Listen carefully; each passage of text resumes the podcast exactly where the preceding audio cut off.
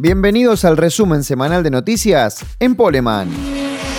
José Manuel Ursera y Nicolás Bonelli fueron citados a declarar por parte de la CAF del Turismo Carretera y deberán explicar qué sucedió con sus motores en la revisión técnica posterior a la carrera de Rafaela la semana anterior. Alejo Cravero consiguió su primera victoria en el turismo pista y en la tercera entrega de vuelta rápida del lunes anterior, que se emite a las 21.30 por el Facebook Live de Poleman, habló de su triunfo conseguido en la división intermedia del turismo pista luego de visitar el autódromo Juan Manuel Fangio de la ciudad de Rosario. El piloto de Colazo brindó detalles y contó cómo se prepara para lo que queda de la temporada. En la Fórmula 1, sanción y enojo de Max Verstappen por el choque con Lewis Hamilton en el Gran Premio de Monza.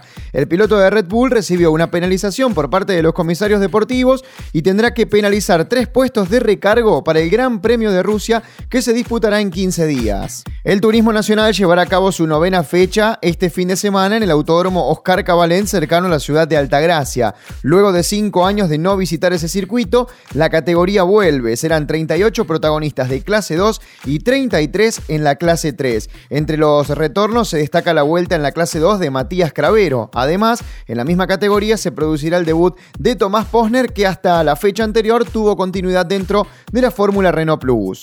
Este fin de semana se desarrollará la séptima fecha del Top Race en el Autódromo Oscar y Juan Galvez de la ciudad de Buenos Aires. Transitarán las tres categorías el circuito número 9 y será una carrera especial para el Top Race Series, ya que se correrá con pilotos invitados. Serán 21 duplas las que estarán en pista disputando el trofeo mayor.